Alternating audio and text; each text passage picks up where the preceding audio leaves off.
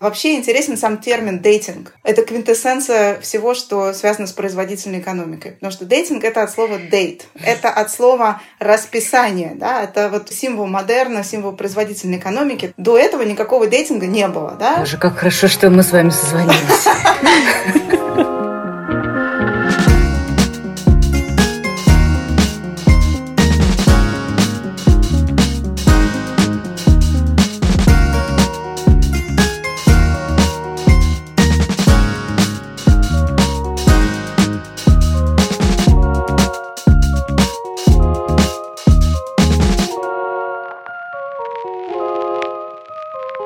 Запись Насти идет. У меня, кстати, слышно, что дождь идет, дождик. Да, у меня, мне кажется, тоже.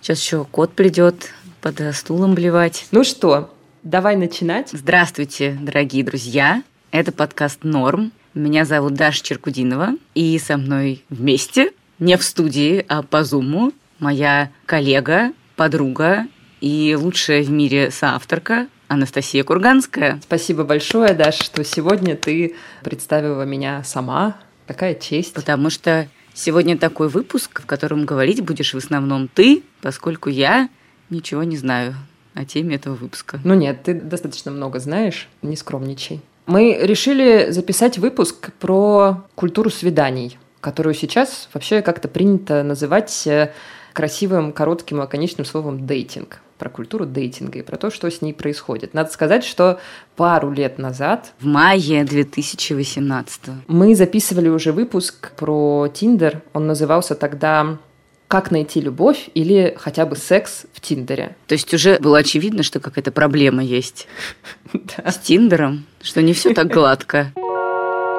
Слушайте, а давайте вот сейчас как бы про личный опыт. Вот а расскажите вы... про свой личный опыт пользования Тиндером. А вы вообще пользуетесь чем-то, кроме чем Тиндера? Ну, вообще, да. Слушайте, я еще регистрировался, да, в Pure, есть такое приложение с очень сложной судьбой. Когда я там зарегистрировался, там механика заключалась в том, что тебе при регистрации дают 10 бесплатных токенов условных, да, которые, каждый из которых позволяет инициировать свидание. Ну, не свидание, а поиск. Uh-huh. Сначала я успешно потратил все 10 токенов, не назначив ни одного свидания.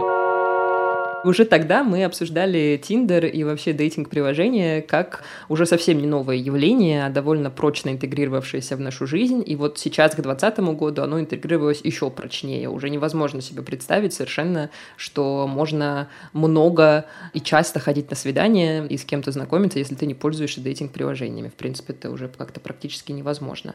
Что изменилось за это время? Ну, для меня лично изменилось, честно говоря, то, что мне стало казаться, что вся эта дейтинг-культура, связанная с приложениями, оказалась в каком-то достаточно глубоком кризисе. Потому что все люди вокруг меня, с одной стороны, я имею в виду одинокие люди или люди не в моногамных отношениях, по крайней мере, которые что-то ищут, все говорят, что их ужасно утомил Тиндер, их утомили эти бесконечные свидания с малознакомыми людьми и вообще сам процесс бесконечных скроллов, свайпов вправо и влево, с одной стороны. С другой стороны, не совсем понятно, как в 2020 году можно очень активно знакомиться какими-то старыми способами, не в интернете, потому что, с одной стороны, мы имеем так называемую новую этику, мы для удобства будем ее называть новой, хотя мы не верим в новую этику, как мы говорили в прошлых выпусках, все это старые принципы. Так вот, с одной стороны, мы имеем какую-то дискуссию о том, что вообще, наверное, уже немножко проблематично заводить романы на работе или заводить романы на учебе, как это делали зачастую люди раньше, в прошлых поколениях. Как это делали наши предки. Наши Поше. да. Как это делала я на самом деле. А поговорим сейчас о тебе. Так, короче, с одной стороны есть вот эта история, да, с другой стороны вообще, в принципе, меняется очень сильно образ жизни, все больше людей переходят на удаленную работу, и вот, например, пандемия сейчас этому только поспособствовала, все больше людей переходят на какое-то свободное посещение офисов и каких-то образовательных институтов, и, в общем-то, это тоже, наверное, только способствует переходу знакомств в интернет. Ну, просто потому что, а где еще? Ты работаешь э, из дома или из каких-то удаленных мест, э, у тебя как бы твои комьюнити все уменьшаются вокруг тебя и где тебе знакомиться? Ну, наверное, в первую очередь в интернете.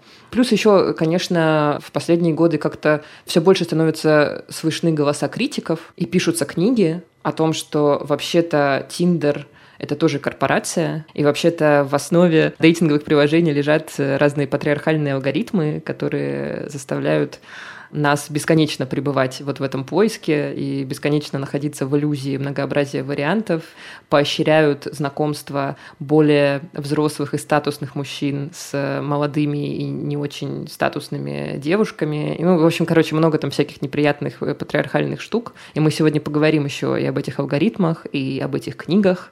Короче, в общем, много всяких вопросиков, к знакомствам и к флирту, и к культуре дейтинга сейчас. И вот сегодня мы как раз их будем все обсуждать. И наш личный опыт с Дашей будем обсуждать, и будем обсуждать все это с людьми, которые исследуют вообще пространство дейтинг-приложений.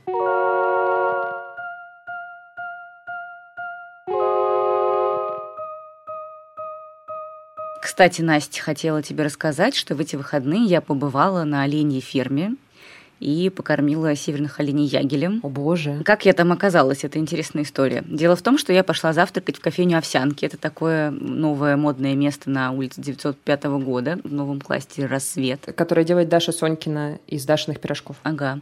И я встретила там друзей, которые тоже завтракали и собирались после этого поехать к оленям. У них было место в машине. И вот так э, этот завтрак прирос в замечательные выходные. И почему я про это рассказываю, спросите вы? А потому, что этот выпуск мы делаем в партнерстве с платежной системой Visa. Visa предлагает вам помочь предпринимателям выиграть денежный приз на развитие их бизнеса. Для этого расплачивайтесь картой Visa в ваших любимых кафе, барбершопах, магазинах и других предприятиях малого бизнеса, и благодаря этому владельцы этих заведений смогут выиграть до миллиона рублей от платежной системы Visa. Чтобы участвовать в розыгрыше, владельцам малого бизнеса нужно собрать от 30 чеков, отплаченных с помощью карты Visa. Подробности акции в описании этого выпуска. Делайте покупки и помогайте любимым предпринимателям. Сейчас, кстати, я подумала, что несмотря на то, что я не застала дейтинговые приложения как самый основной способ знакомств, я встретила своего будущего мужа в 2012 году, и в 2012 году появился Тиндер, который как бы нормализовал приложение как способ находить себе пару. Да. А до этого были, конечно, там всякие мамбы и око купиды и все прочее, но считалось как-то зашкварным немножко в них регистрироваться. Ну, по крайней мере, мне казалось, что это не очень э, прикольно. Может быть, потому что это был какой-то слишком новый на тот момент способ. А да, может конечно. Быть, потому что Шлейф там еще... зашквара был. Да, какие-то алгоритмы были еще не вполне совершенные, и какие-то, ну не знаю, может быть, аудитория какая-то была, среди которой вряд ли я могла себе найти какого-нибудь партнера. Но при этом у меня ни разу не возникало какой-то ситуации, что типа, знаешь, э, есть вариант либо спать с начальником, либо не спать ни с кем. Или, господи, я могу только на учебе познакомиться с преподавателем, например, ну, то есть, типа, нарушить э, правила новой этики. Ничего подобного. Всегда были варианты, и проблемы новой этики не стояли передо мной. Ну, то есть они стояли передо мной уже тогда, но мне было понятно, что, наверное, на работе не очень прикольно эти отношения с человеком, который выше тебя по должности чревато разными неприятностями. А где ты познакомилась со своим мужем, Даш? Ну, мы сначала стали друг другу читать в Твиттере, потом он переехал в Москву из Санкт-Петербурга и пришел на какую-то вечеринку общих друзей. Ну, мы пообщались, пообщались, а потом через пару лет стали встречаться. И вообще в моей жизни так всегда складывалось, что я сначала как бы узнавала человека в какой-то дружеской и в какой-то атмосфере общей тусовки какой-то, а потом э, между нами что-то вспыхивало. Да, у меня тоже были такие отношения, в которых я сначала познакомилась с человеком в Твиттере, а потом у нас завязались отношения. Была такая эпоха, да. Я не знаю, знакомятся ли сейчас люди в Твиттере в 2020-м. Я поняла про себя, когда готовилась к этому выпуску, что на самом деле я человек, в чью жизнь знакомства в интернете были интегрированы примерно с самого начала. То есть я уже вышла на дейтинг-сцену, когда мне было 14 лет, и я сразу вышла в интернет, потому что мой первый мальчик, с которым я впервые поцеловалась. Его звали Славик. Славик. Настя помнит про вас до сих пор. Имейте в виду. Так вот, значит, мне было 14 лет, и я помню, что мы познакомились с ним в ВКонтакте. Тогда еще не было Тиндера, но существовало уже ВКонтакте, в котором были всякие разные приложения, и в том числе было приложение, в котором нужно было оценивать аватарки незнакомых людей. Оно называлось «Лицемер». Как бы, по сути, это был прото-Тиндер. Это тот же принцип, который использован в современных дейтингах. Ну, в Одноклассниках тоже было такое, пятерочки там ставили друг другу. Да-да-да, так я познакомилась со Славиком. Мы простречались с ним, мне кажется, неделю, а потом расстались. Вот такая вот история. Я 94 -го года рождения, и в мою жизнь э, знакомства в интернете как-то очень рано интегрировались, и я очень мало знакомилась не в интернете вообще, в принципе. Ну, я помню, кстати, что перед тем, как мы записывали вот тот наш выпуск, который мы в 2018 году делали, мы обсуждали его содержание с тобой и с какими-то нашими еще общими подругами, и вы меня тогда спросили, типа, Даша, ну вот как тебе удалось найти любовь. Да. Потому что вот нам не удается, хотя, казалось бы, у нас целый мир перед глазами в нашем телефоне. А я вам сказала тогда, что, кажется, благодаря тому, что у меня не было целого мира в глазах в моем телефоне, я как раз любовь и нашла, потому что у нас было ну, куда меньше вариантов, чем есть в Тиндере, и приходилось как-то, знаешь, приспосабливаться. Ну, то есть ты понимала в какой-то момент, что вот там есть какое-то ограниченное количество мужчин, с которыми ты можешь э, завести отношения, и ну, тебе нужно как-то с этим жить и работать. Вот с этими, угу. не знаю, десятками мужчин. А теперь э, у вас есть сотни и тысячи мужчин со всего земного шара. И всегда есть соблазн сказать, ну ты какой-то все-таки не совсем идеальный и не совсем не подходящий на 100%, Поэтому я, пожалуй, зайду снова в приложение и поищу кого-нибудь более прикольного. И вы меня тогда, кстати, зашеймили за эту точку зрения и сказали, что она какая-то бумерская. Да, я раньше была уверена, что это бумерская точка зрения. И вот что, где я сейчас? Надо сказать, что сейчас моя точка зрения поменялась. А где ты сейчас, Настя, расскажи. Как прошел твой дейтинг-год? Я, конечно, честно говоря, могу защитить диссертацию по свиданиям и по дейтинговой культуре, потому что я в ней давно и, в общем-то, достаточно профессионально в ней себя чувствую.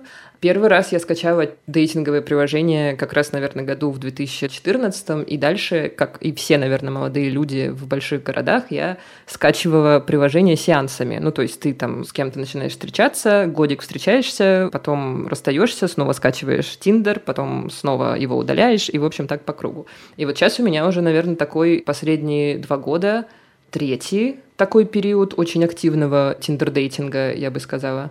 И мне кажется, что за это время я сходила, ну, я думаю, что ну, свиданий 50-60 точно у меня было с разными персонами, с которыми я познакомилась в приложениях. Получается, одна персона раз в 10 дней. Ну, я думаю, что примерно так и было. Понятно, что бывают периоды, когда я могу два месяца ни с кем не ходить на свидание.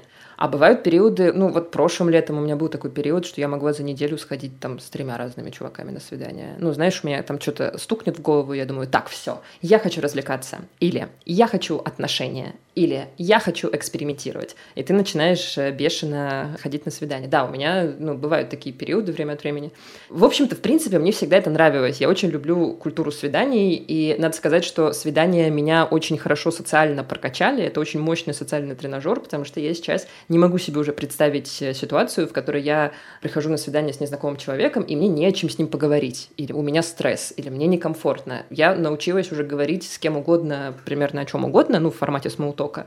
И, безусловно, мне в этом помогли дейтинг-приложения и вообще культура дейтинга. Интересно как. А у меня, кстати, очень плохо с искусством смолтока. Может быть, надо тоже его развивать таким способом? Мне кажется, да, что ты лукавишь. Ты тот еще нетворкер. Ну ладно. Спасибо, Настя. Спасибо.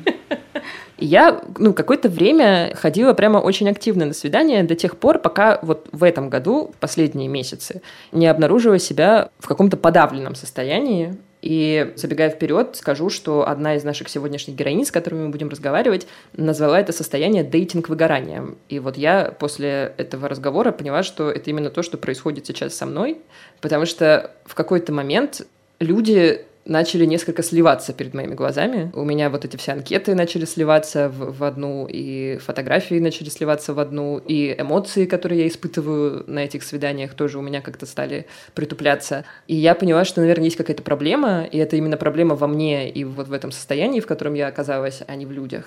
И я решила притормозить и себе такую придумала резолюцию до конца 2020 года знакомиться по максимуму аналогово, а не в дейтинг-приложениях, потому mm-hmm. что что-то как-то механика знакомств в дейтинг-приложениях начала меня немножко опустошать и утомлять, я бы сказала так.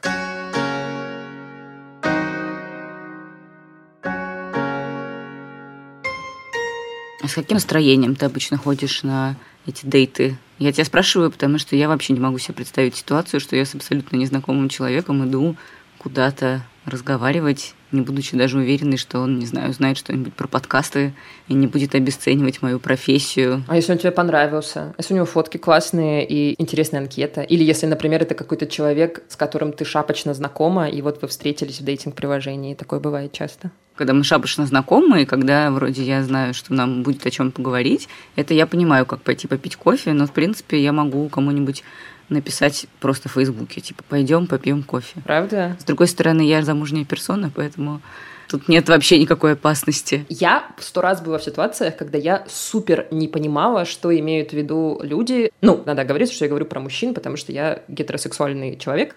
Я сто раз была в ситуациях, когда мужчины писали мне, давай пойдем попьем кофе в Инстаграме или в Фейсбуке, и я не понимала, что это значит. Я до сих пор не понимаю, потому что ты реально не понимаешь никогда, что имеет в виду человек. Он хочет пойти поговорить про подкасты, он хочет тебя на свидание позвать, он хочет... Что он хочет?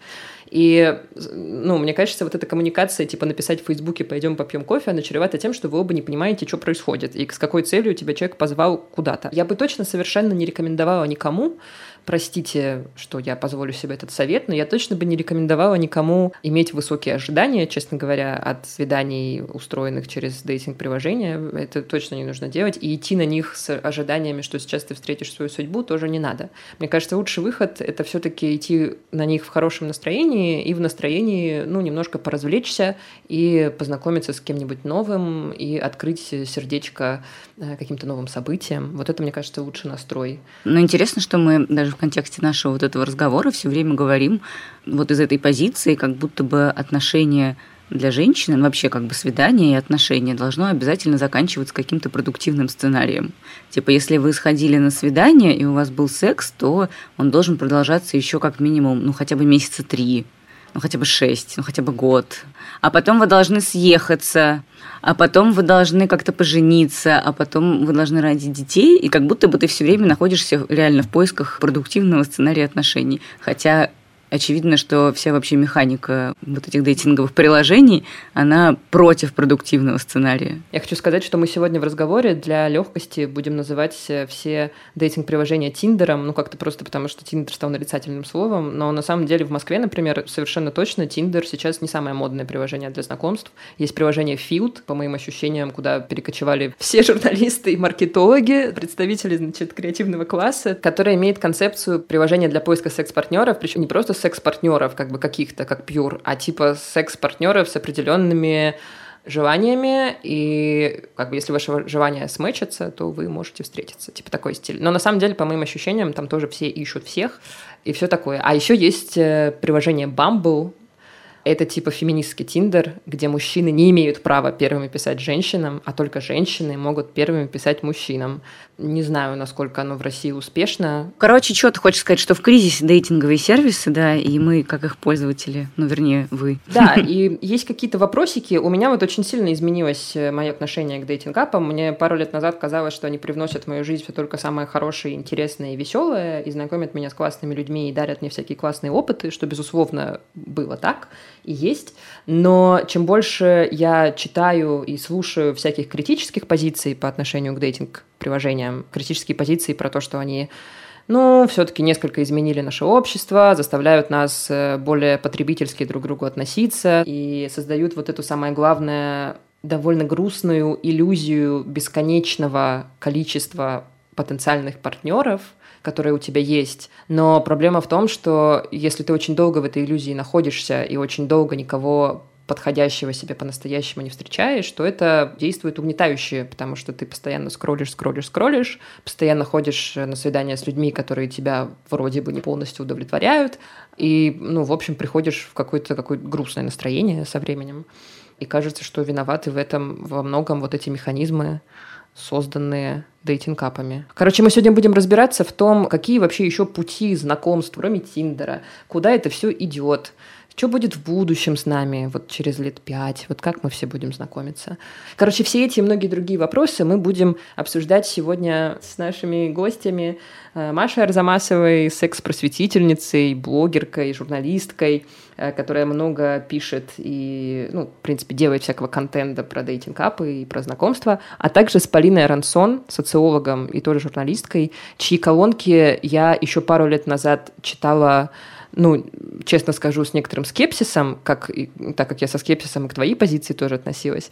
Но вот в 2020 году я неожиданно обнаружила себя главной героиней э, колонок Полины Рансон и ее текстов про дейтинг-капитализм. Вот сегодня мы с ней тоже об этом поговорим. Поехали? Поехали. Всегда хорошо делать вебинары на собственном опыте. И я, когда вышла в мир онлайн-знакомств, мне кажется, я постоянно делала фейспалм и думала, ну в целом это же так просто. Почему люди не могут хотя бы сделать нормальную анкету и написать про себя действительно интересное описание, чтобы это хоть как-то заинтересовало другого человека. Это Маша Арзамасова, журналистка и секс-просветительница. Она ведет очень популярный инстаграм про отношения и секс Маша Давай, у которого почти 700 тысяч подписчиков. Еще она делает вебинары на те же темы, и один из ее вебинаров посвящен тому, как правильно пользоваться дейтинг-приложениями, чтобы получать много матчей и ходить на хорошие свидания. Такое впечатление, что многие думают, достаточно загрузить одну свою фотографию, написать «Василий», и все женщины просто вокруг лягут штабелями. Я каждый раз, вот листая эти тонны анкет, я думала, господи, это же так просто. Но, наверное, никто людям не рассказал. Ну, как в школе. Почему-то нас учили математике, но нас просто не учили тому, как можно общаться друг с другом. И мне очень хотелось создать такой практичный вебинар, который мало того, что рассказывает, как создать свою анкету, но также хорошо учит фильтровать чужие профили. Потому что когда ты листаешь множество анкет в поиске партнера, а шлака там очень много, надо понять, что если в реальной жизни есть некая фильтрация, ну, там, ты знакомишься с людьми по общим интересам, там, одно место работы или учебы, то здесь вот все, что есть вокруг, сваливается на тебя своими анкетами, и очень быстро нужно понимать, да или нет. В большинстве случаев это, конечно, нет.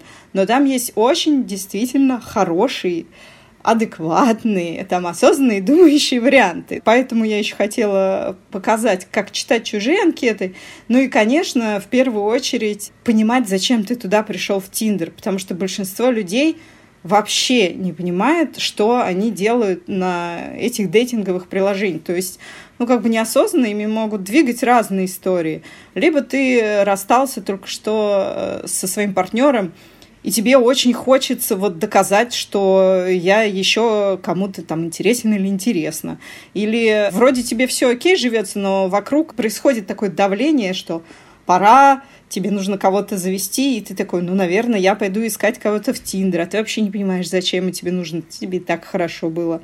В общем, надо очень четко с собой договариваться, там, какие истории ты закрываешь, там, заходя в дейтинговое приложение. Скажи, пожалуйста, Маш, а у тебя бывали у самой когда-нибудь периоды разочарования в дейтинг-приложениях? Как и у любого человека, абсолютно нормальная история. Когда ты на что-то очень надеешься, это не оправдывает твои надежды, у тебя приходит разочарование, рушится твои некие построенные там мифические uh-huh. идеалы и замки, естественно, тебе больно и обидно от этого. Вот проходит некоторое время, ты успокаиваешься и снова возвращаешься в дейтинг-приложение. Нормальный цикл.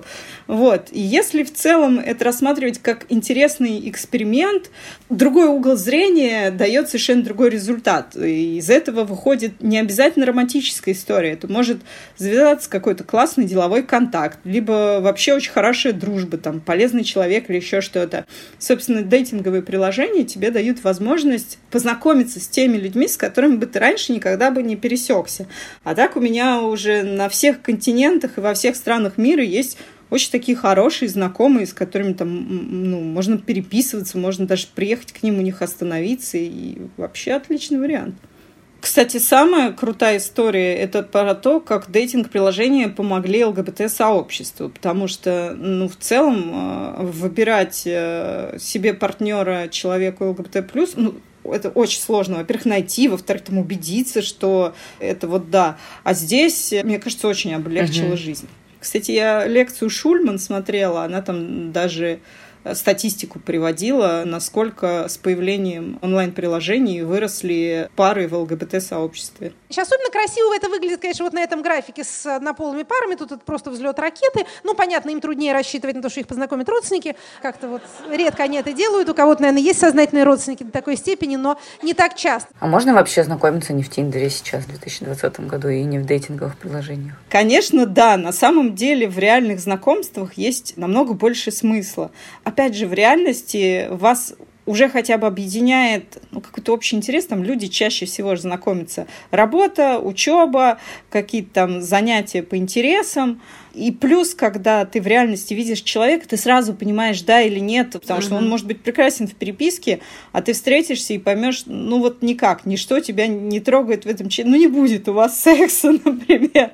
Но поразительно я опять же возвращаюсь к тому, что люди не умеют общаться. Одна психолог рассказывала, у нее есть клиент, мужчина. Он увидел девушку, ну, например, в метро. Uh-huh. Она ему так понравилась, вот он смотрел, смотрел на нее. И как вы думаете, что он сделал? Он, э, значит, вышел, не подошел к ней. Он залез в Тиндер, там, Мамбу и прочие, Баду и прочие, он провел там, наверное, неделю листая анкеты в надежде, что ему попадется ее фотография. И вот не найдя ее, очень э, расстраивался и жаловался психологу. Вместо того, чтобы просто подойти к девушке и сказать, что вы мне очень понравились, там, я не знаю, свободная вы, нет, но мне бы было очень интересно пообщаться с вами, там, выпить кофе. Люди же, они очень сильно боятся отказа, они вообще не умеют с ним справляться. Ну, нам тоже никто не говорил, что нет, это нормально.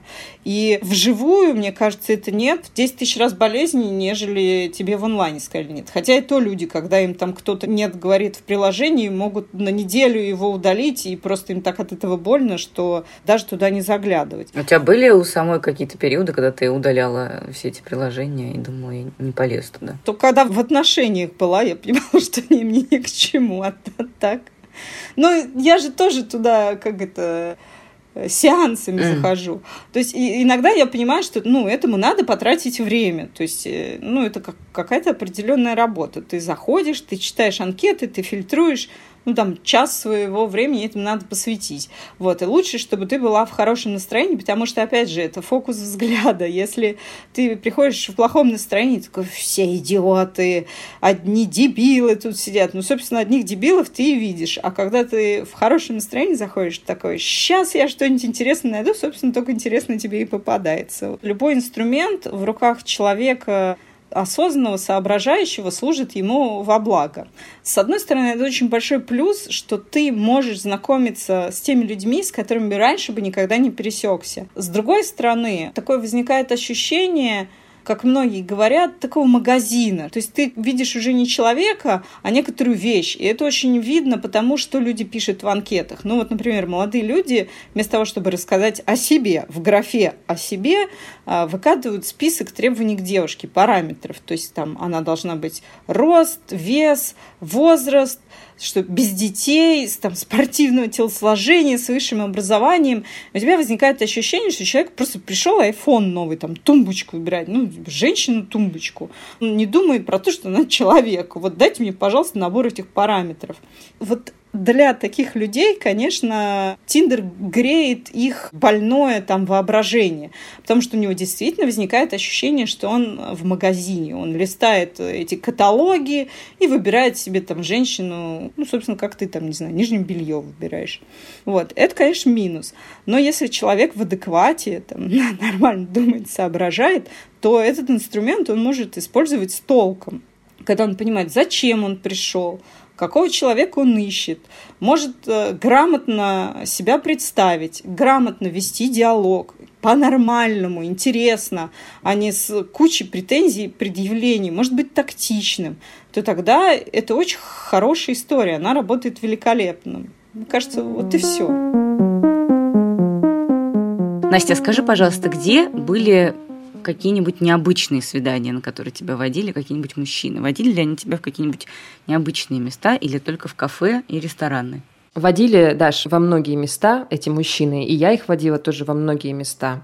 Но совершенно точно я хочу сказать одно. Я была бы очень рада, если бы мы с моими дейтами чаще ходили в театр. Если вы хотите повести какую-нибудь персону, неважно какую, в театр, и хотите показаться очень эрудированным театралом и что-то объяснить, как-то на высоте себя почувствовать, пожалуйста, слушайте подкаст наших друзей студии «Либо-либо», который называется «Как посмотреть».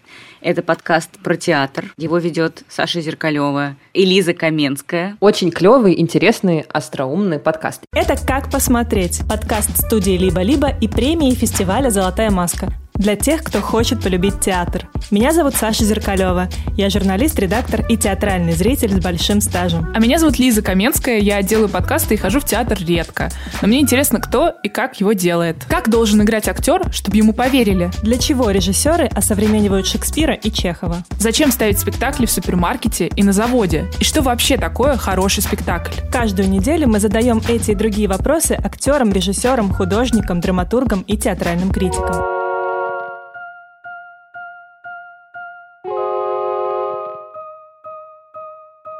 Дейтинг – это вообще относительно новое явление, которое появилось на рубеже 19 и 20 веков. Это Полина Арансон, она социолог эмоций, журналистка и автор нескольких европейских изданий. Еще Полина написала предисловие к книге Жюдит Дюпорте «Любовь по алгоритму». А это книга о том, как Тиндер диктует нам, с кем спать. Мы эту книгу разыгрывали некоторое время назад в нашем инстаграме, а на этой неделе мы разыграем другую книгу про поиски любви в 21 веке. Подписывайтесь и следите за розыгрышем. Про зарождение этого явления есть совершенно замечательная книга американской э, исследовательницы Мойры Вайгель. Она очень подробно разбирает именно то, что это за такое явление, потому что его не существовало в XIX веке, в XVIII, XVII и ранее. Да? То есть это какое-то очень специфическое явление, специфическая практика, у которой есть свое время и свое место. Появляется дейтинг благодаря индустриализации, в ходе которой в города начинают переселяться молодые люди, они отрываются от своих семей, и они отрываются от традиционных способов организации интимной жизни.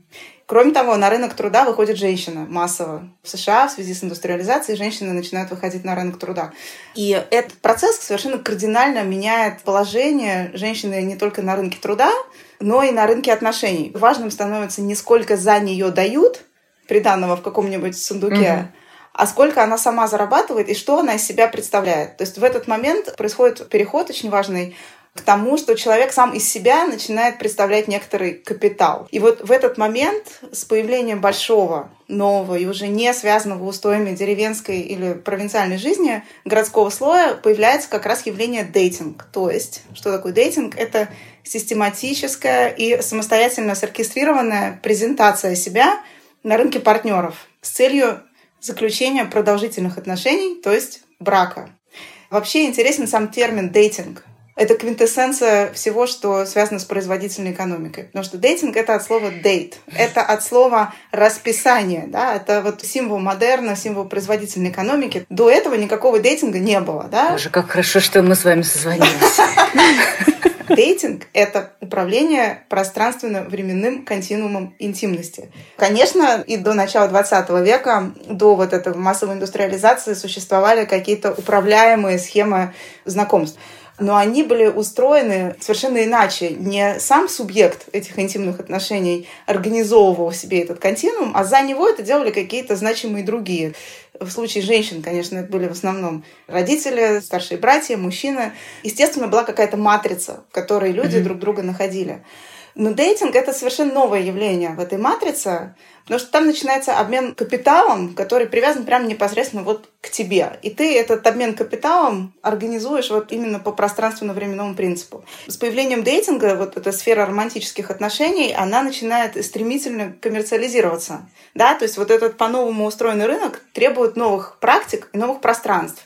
То есть э, не Левин приезжает Кити просить ее руки, а появляются какие-то новые специально выделенные пространства, куда эти молодые люди могут отправиться. Они выходят из пространства интимного, семейного и где-то общаются между собой. Да? То есть набирают обороты туристическая, развлекательная индустрия, гастрономия именно как часть вот этой вот сферы развивающейся рынка знакомств – и отношений. Вот про это тоже есть отличная книжка у социолога Лори Эсик под названием Love Incorporated, потому что она прекрасно описывает вот этот процесс.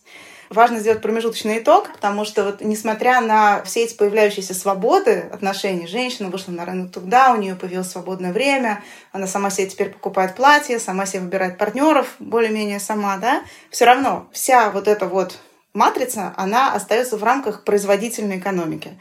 Во-первых, люди знакомятся в 20 веке на производстве или там, где они учатся. Есть много социологических данных на эту тему, где люди знакомятся, они знакомятся на работе или по месту учебы. И цель этих знакомств, она тоже производительная. Цель — это создать долгосрочный устойчивый продукт, угу. то есть брак. Угу. А теперь смотрите, у нас все как бы это перевернулось в конце 20 века, и мы пришли к экономике события. И наш рынок отношений уже не производительным императивом определяется, а событийным. И для этого нам нужны дейтинговые приложения. Потому что дейтинговые приложения, они переносят нас из сферы производительного как раз в сферу событийную.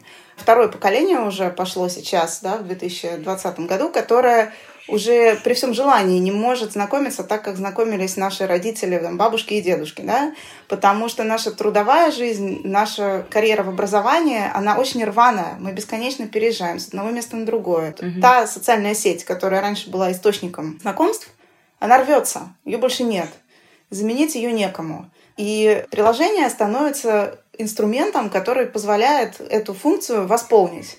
Это раз.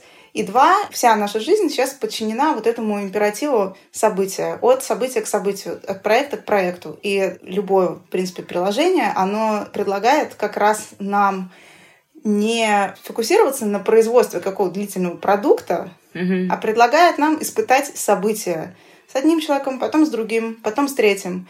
И чтобы вам не рекламировал Тиндер, чтобы вам не говорили в рекламе, разработчики, разумеется, и это понятно, главная цель любого приложения, чтобы пользователь в него возвращался. Угу, это, да, этим конечно. определяется его коммерческий успех. Ваша счастливая любовь — это для Тиндера крах потеря всего. К Тиндеру страшно невыгодно, чтобы вы влюбились на первом свидании и побежали в ЗАГС на третий день. Ему выгодно, чтобы вы возвращались туда еще и еще и еще. Когда вы перестаете туда возвращаться, он начинает присылать вам слезные имейлы, что-то вы давно не заходили в приложуху, ну, пожалуйста, у нас там столько новых интересных мужчин и женщин. Да-да-да. Он еще присылает пуши на смартфон. Именно сейчас, в 9 вечера, самая большая концентрация классных мужчин в приложении. Заходите срочно. Какой кошмар. Выгодно, чтобы вам казалось, что еще чуть-чуть и все получится. И вот это тот крючок, на котором болтается пользователь этих самых дейтинговых приложений. А есть какие-то паттерны поведения, связанные с э, дейтинг-приложениями, которые у вас вызывают опасения? Ну, общечеловеческие, я имею в виду, какие-то новые. Вообще беспокойство вызывает вообще та идея, что мы все больше стремимся к тому, чтобы разводить э, социальное и сексуальное вообще в жизни в целом, да, вернемся, да, к истории о том, что раньше люди знакомились на производстве, не знакомились на работе, и нам это может казаться, в принципе, чем-то прекрасным замечательным, но сейчас мы все больше, все чаще обсуждаем вопрос там, харасмента на рабочем месте. А вообще знакомиться на производстве, на работе это нормально или нет? Мы уже не вполне уверены okay. в том, как на этот вопрос отвечать мы стали все больше о нем задумываться. И во многих случаях это очень хорошо, что мы о нем задумываемся. Я сейчас не хочу оценочных суждений давать, я говорю просто вот вектор называю. Движемся мы в ту сторону, что мы пытаемся все больше разводить сексуальное и социальное, и для сексуального появляются свои отдельные какие-то пространства. Тиндер mm-hmm. — это масс-маркет, это большой супермаркет, это такой вкусвилл, там такие понятные буржуазные правила. Да? Есть какие-то еще другие пространства, типа Пьюра, это прям такой оптовый mm-hmm. рынок из 90-х, да, там есть еще какие-то пространства, но они вынесены за скобки нашей повседневности. Поэтому поиск партнера это становится как бы отдельного рода деятельность. Вы его находите mm-hmm. не в процессе совместной деятельности, а вы его находите именно потому и ищете его именно потому, что хотите познакомиться.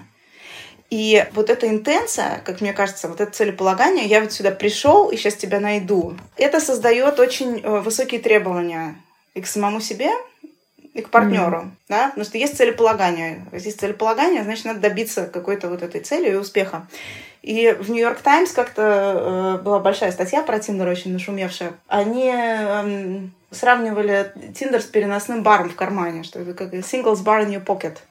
И мне кажется, что эта метафора, она не вполне точная, потому что это не бар, где ты сидишь у стойки, пьешь мартини и любуешься на проходящих девушек. Это скорее переговорная в большой фирме, где по очереди заходят кандидаты, специальным образом обученные уже рассказывать о себе. И вот на этом рынке продавать себя так, как продавали наши бабушки и дедушки там, в середине 20 века, мы уже не можем.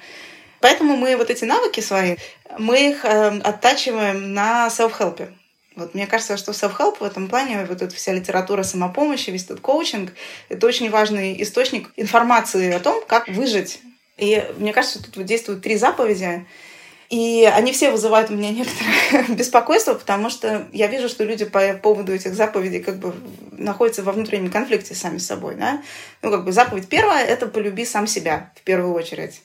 Эта заповедь, на самом деле, она противоречит коммерческим интересам разработчиков платформ, потому что, казалось бы, наоборот, ищи любви от других. На сайте match.com есть э, инструкция, как правильно там заводить Полюбить дейты. себя. Да, и вот у них есть отдельный там текст выложен про то, что главное полюбить самому себя, потому что пока вы сами себя не полюбите, вас никто не полюбит. В общем, если вы полюбите себя, то вы не будете зацикливаться на других людях, вы не будете от них желать слишком многого, и, соответственно, отсматривать будете большее количество кандидатов. И, в общем, главная тема современного self-help – это свобода от привязанности вообще к кому-либо, кроме самого себя. И вот есть вот эти бесконечные мемы, такие реитерации, вот эти женщины, которые любят слишком сильно, тонкое искусство пофигизма, это вот такие вот mm-hmm. типичные заголовки self-help литературы, которые транслируют идею о том, что сильная привязанность может быть опасна потому что она заставляет нас жертвовать своими интересами. Мгм. Вторая очень важная идея, без которой очень трудно функционировать на рынке дейтинговых приложений, это идея о том, что боль это ненормально.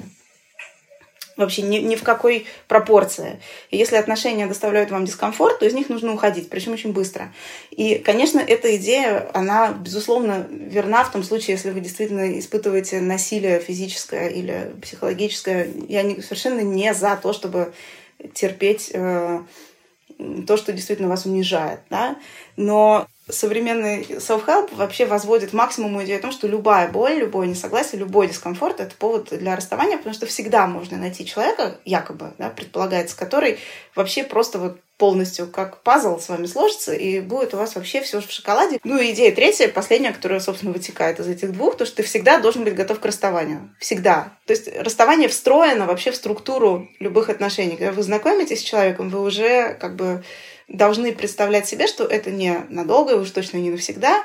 В любой момент может закончиться, и причем в одностороннем порядке. И вот совершенно точно практика, которую дейтинговые отношения создали и растиражировали, это гостинг. Потому mm-hmm. что это yeah. то, что э, нам позволяет делать онлайн. Да? То есть в теплой ламповой офлайновой жизни вычеркнуть человека из своего круга не так просто. Да? Онлайн позволяет сделать это вообще без каких-либо потерь. То есть э, человек просто исчезает из вашей жизни, и вы же живете себе дальше и объясняете себе это тем, что ну, вам так удобней. И недавно я э, участвовала в летней школе в одной, где мы со студентами обсуждали как раз явление гостинга, и я спросила их, гостили ли они сами людей или испытывали это на себе. И, в общем, примерно 50 на 50 поделились ответы. То есть я думаю, что многие люди были и на той, и на другой стороне.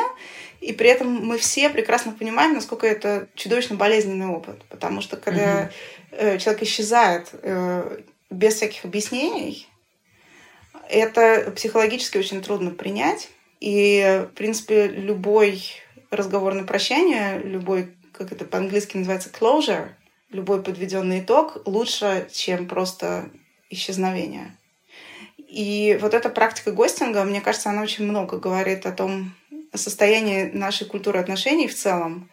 Понимаете, как бы технология — это одновременно как бы и симптом состояния общества, и инструмент его изменения. И вот практика гостинга, мне кажется, это такое вот место, где вот эти вещи сходятся очень сильно. Потому что технологии, mm-hmm. возможно, сделали возможным то, чего нам давно хотелось и кажется, кажется правильным и удобным. Меня очень зацепила ваша мысль про то, что мы разводим социальное и сексуальное.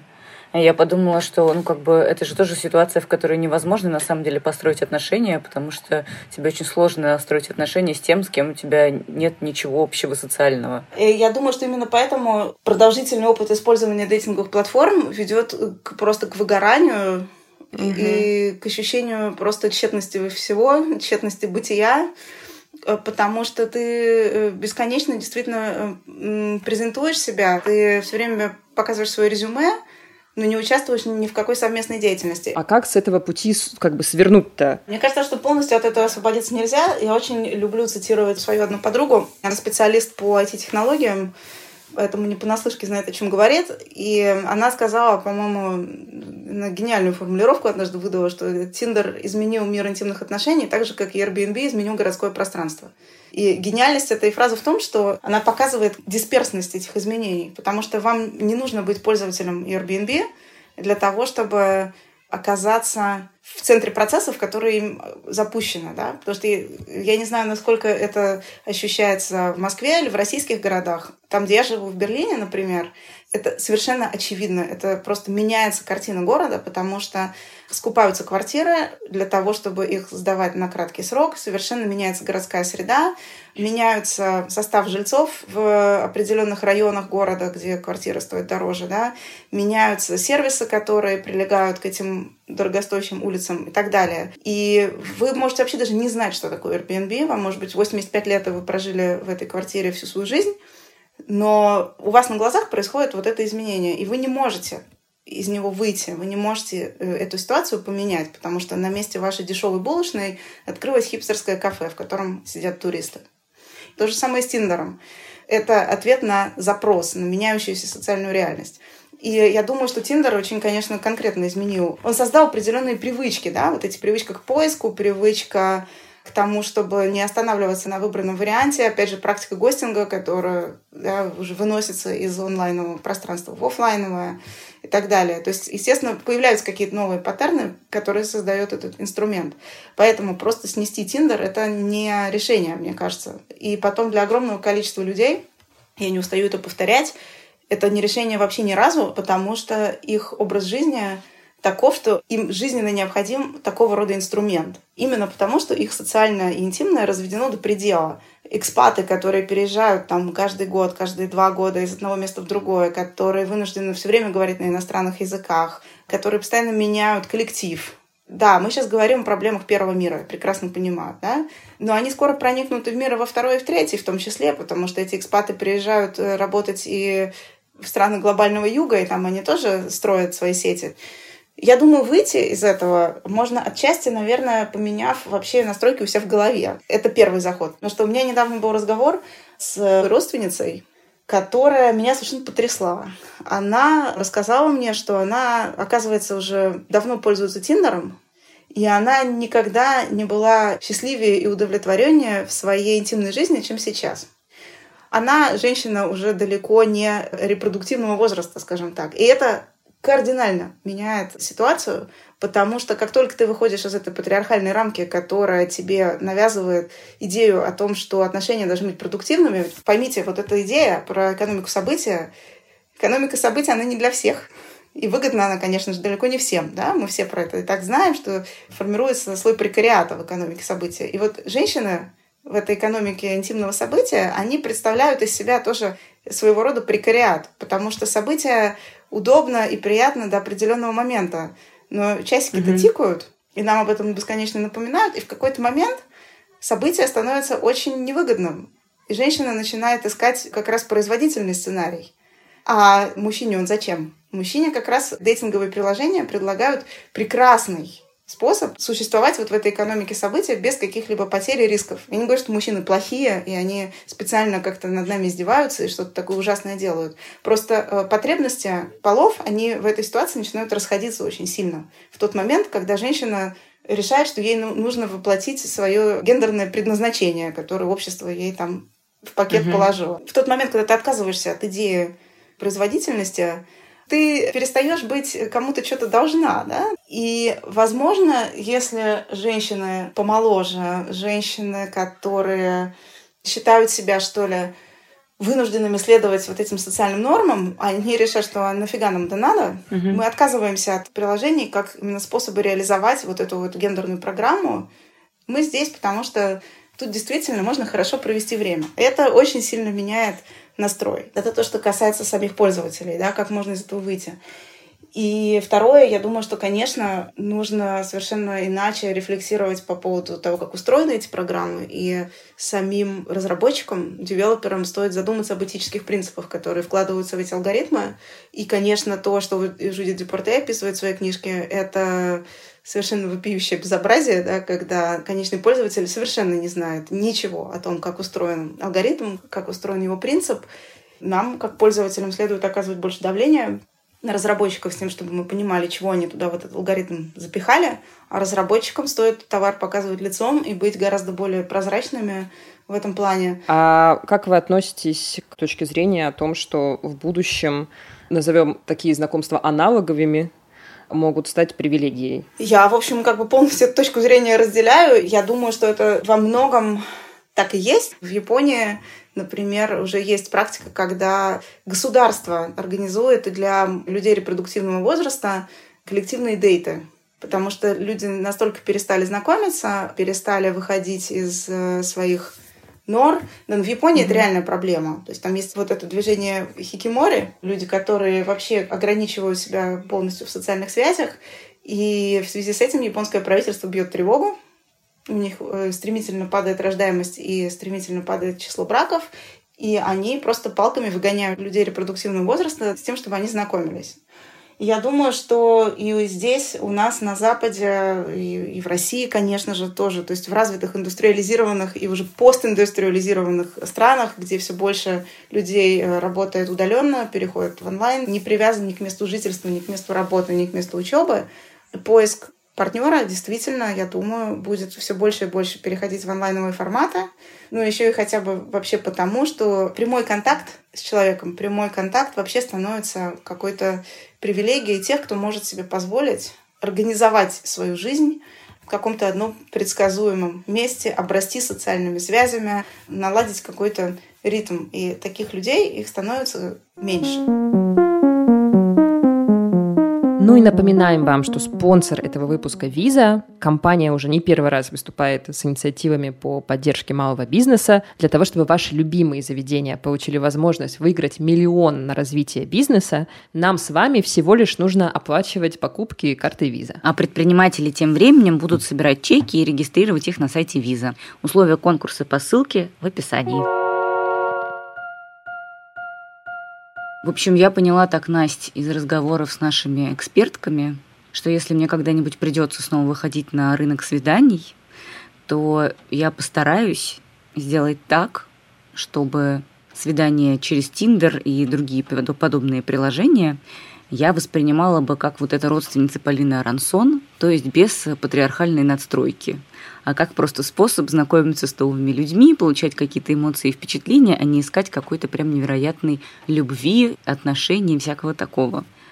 А вот э, если мне захочется полечить свое одиночество, если вдруг оно возникнет когда-нибудь в будущем, то я, наверное, попробую с кем-нибудь чем-нибудь позаниматься вместе и там найти себе пару. Типа пойти на какие-нибудь танцы или в какой-нибудь поход, или какой-нибудь активистской деятельностью заняться, вот всякое такое. Чтобы сначала на социальном уровне э, мне понравился какой-нибудь человечек, а потом уже мы на сексуальный с ним перешли. Боже, потрясающая стратегия, Даш, я ее одобряю. Но и в Тиндере любовь тоже можно найти. Я знаю большое количество таких людей, и, в общем, рада за них. Да, я, кстати, Молодцы. тоже знаю несколько пар, которые в Тиндере встретились полюбили друг друга и счастливо живут. Да, так что встретить свою любовь можно самыми разными путями. Хорошо, что этих путей сейчас много. И мы желаем вам, дорогие слушатели, именно этого. Встретить свою любовь. Если вы ее уже встретили, то получать от нее удовольствие, насколько это возможно.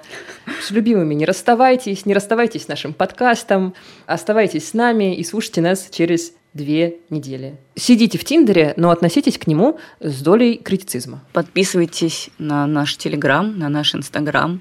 Ставьте нам звездочки в Apple подкастах, оставляйте нам комментарии в Apple подкастах, в Кастбоксе и других приложениях, где это возможно.